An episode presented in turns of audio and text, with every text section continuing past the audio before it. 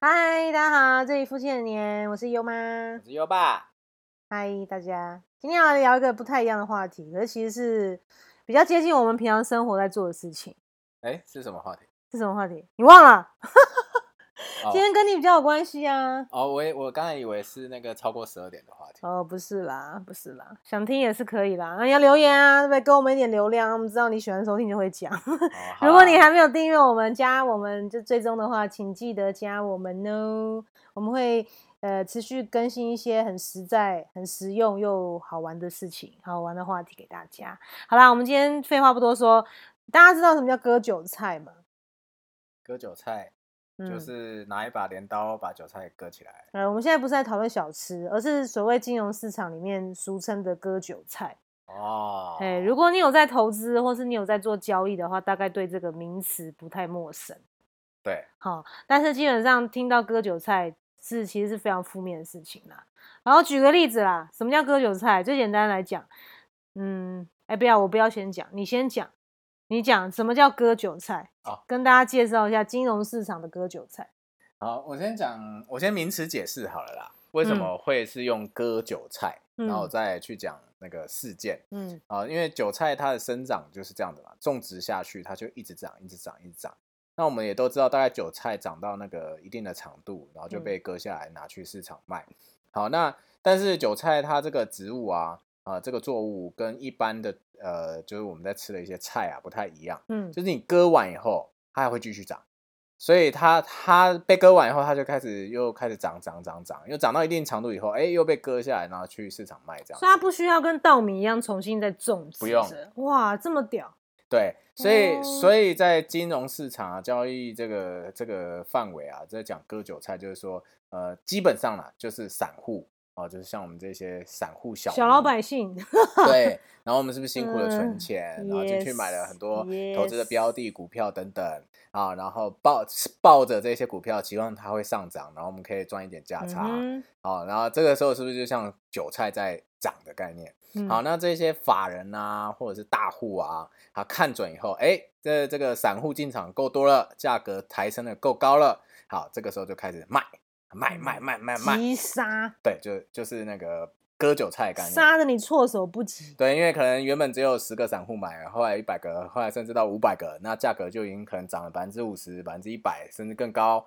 好，那这些大盘啊、法人啊就开始卖，卖了以后是不是就卖在高点，买在低点嘛？所以就是嗯赚的爽爽的。嗯，好，那散户就被割了。嗯啊好这就叫割韭菜，金融市场割韭菜。，对，所以那个大大户他们这边有一个那个专有名词叫养套杀。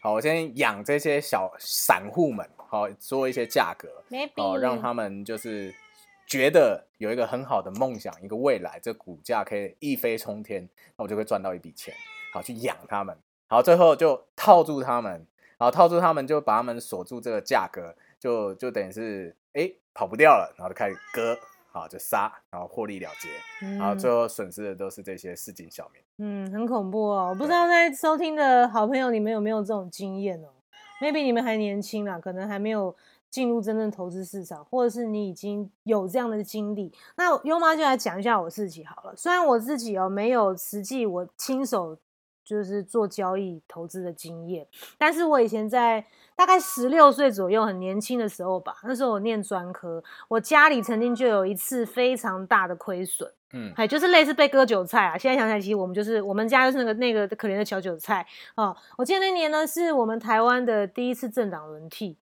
哦。那是谁我就不讲了，就是就是那两颗子弹事件，对，台湾人应该都都知道啊，轰动轰动全全国，我觉得全球哦，全球也轰动，就是那一次哦，就是就是政党轮替，哎，那个好像不是第一次政党轮替了，不是啦，那是第二次。哦，没有第一次，就是就是同样那一位主角，就是第一次政党轮替的时候，我忘了那那几年，我记得我那时候才十六岁，然后我那时候念专科，然后我的一个会计老师呢，就在课堂上跟所有我们每一个学生讲说，哎哎哎，现在你们要注意哦，不管是你们自己啊，或者是家人啊，就是手上有有股票，有有有台股，有有在做投资的话，现在一定要赶快逃走，赶快要就是就是就离开市场就出场了。为什么？他说因为现在的局势啊非常乱不稳定，不管是当选的是谁，总统大选哈，不管是是蓝的，是绿的，都都没差，就是一定会有一盘很大的崩跌。那我也不知道那老师是从哪来的，哪哪来的资讯。但是我记得我那时候虽然十六岁，还懵懵懂懂不知道，我就回去跟我爸妈讲，因为我爸妈那时候在做股票，然后我爸妈就是那种超级营养的韭菜。为什么？因为他们从不学习，然后呃自以为是，然后又拿自己的钱，就是就完全没有那种正确的那种。分摊风险或证券投资概念，然后他们就是大概我记得那时候有五百万台币吧，直接就放在台股里面。我那时对我那时候还真的，我有回去跟我爸妈讲哦，我还记得很清楚，我跟他说，哎，那个我们我们会计老师有讲，不管谁当选要赶快走，因为这个选完就有一波崩跌，会很惨。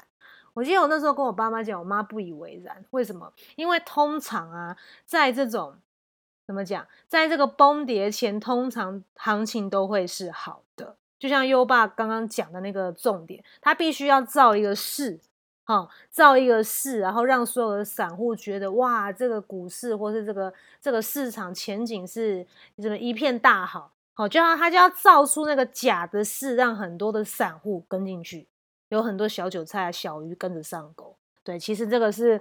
这个是通常就是很很，我觉得应该是说定律吧，就大概都会有这样的一个一个一个征兆，就是惯用手法。对，就是这是不变的，是千古不变的道理。但是 anyway，还是很多人会死在这样的状况下。我们家那次就死超惨，我爸妈哇一夕之间哦，就一个早上吧，那五百万就没了。嗯，而且他那个杀急杀，杀你措手不及，你要出来都没办法。因为台股是没有办法设停损的嘛，不像外汇啊什么的，他们是可以有停损控制风险。台股是台股就是就要杀到底，真的超可怕，五百万瞬间蒸发就没了，超惨。然后那时候我就还有跟我爸妈开玩笑说啊，谁叫你们不听我话，这样 很惨，这就是我自己亲身经历的，就是家里面被割韭菜的事情，超可怕的。对，其实应该这样讲啦，呃，很多人可能知道，但也有一些人可能不知道。其实，但是大家一定听过一个叫八二法则，嗯，哦，其实，在投资市场，大概百分之八十人的钱，百分之八十人他的钱啊，是被那个百分之二十的人赚走的。嗯，差不多，差不多，差不多，这可其实甚至是更高了。嗯我就讲一个实际的经验好了，那个我们不要讲什么内线交交易这种概念，我们就讲，但是。很多时候，这种交易真正能够赚钱，都是在主力或者是知情人士，他们会有一些消息的传达。嗯啊，因为有一句话是这样讲的啊，知那个知识的落差就是财富的落差。对，这句是真的哦，不要不相信哦，不要很负面。好，我就解释一下哈，亲身经历啊，我在之前呃，在某一个工作的一个老板哦，那他就有投资某一张股票，某一档股票，不是某一张股票，而且数量还蛮多的，因为老板嘛，他手上蛮多钱的。哦，所以是几百张起跳，那我就因为刚好在里头，啊，就有听到在讲，啊，他们概念就是说，因为刚好那一档，呃，就是股东会要到了，好，那我们都都知道，股东会其实有时候会有一些股权争夺战嘛，好，那就会需要一些呃股价啊，或是一些股份啊，反正是维维持一个股权的稳定，啊，就听到他们在就是谈一下条件，啊，比如说好这个股票从，比如举例哈，这举例哈，啊，可能从现在市场上是二十块，好，那我在股东会前会让它涨到二十五块，所以你现在就可以买进，那是不是就代表说它的这个股份增加？所以如果今天要投票表决的时候，是不是代表站在这一个呃这个大户，他有话有就话语权，对，话语权就够了。好，那那但是他有说，如果我没有让你哦，就是涨到二十五块，好，低于这个你现在买进价，我还是用你当初承诺价格给你买。嗯，好，所以其实我在讲说，就是这一些你不知道这些资讯，你就赚不到这些钱。没错啊，可是这个这个，我觉得就比较不用拿出来讨论，因为这种叫做内线嘛，这其实就叫内线了。对了，讲直接点叫内线啊。但是其实我要讲的是，就是很多资讯其实就算它不属于内线，那也只是你知不知道而已。对，就像他们大户有没有，就是我们刚刚讲的那种割韭菜造势啊这些东西，但是其实真的是。你如果真的去研究，或者你去上课去学习，你就会知道，那其实就是惯用的技法。对，其实就是虽然是这个世界上的事情每天都在变，瞬息万变，但是人性是永远不变。对，那这一些方法，这些这些很多的做法，其实是差不多的。嗯，好，所以真的也是鼓励大家要多多学习，尤其是有兴趣在投资市场啊，或者是希望能够生活更的更好，不要只是单靠死薪水的话，要去充实自己的脑袋很重要。知识的落差永远就是财富的落差。没错。好，那你去观察，像我以前身边认识很多那种比较家里环境好的，哎，他们真的都很聪明，他们都会非常的愿意投资自己的子女去做学习。嗯，好，而且很多真的真的像那种比较条件好的家庭啊，他们真的会训练自己的小孩做投资。对，因为投资才是真正用钱赚钱。对，但是问题是这个东西就是有门槛，门槛非常高，因为你要认真，你要努力，你要训练，你要学习，不是什么啊菜奇啊，我买个四买一个菜杀杀价，大家都得得到，大家都可以去去去拿到这个获利是不容易的，所以其实这个门槛很高。但是呢，我觉得你如果愿意努力的话，你就可能可以得到尝到好的成果，就是很很实际。那另外再奉劝大家啦，送。送大家一个礼物哦，优妈优妈送大家一个礼物，因为我觉得我之前自己很可怜，就是虽然得到了我们那个会计老师送给我们家的礼物，说赶快要趁选前离开市场哦，被免得被割韭菜，我们没逃走，真的被割了哦，不然的话我现在应该也是就是那么爽爽爽爽过吗？或者至少我可以去国外游学啊，留学干嘛？没办法嘛，就是被割韭菜了。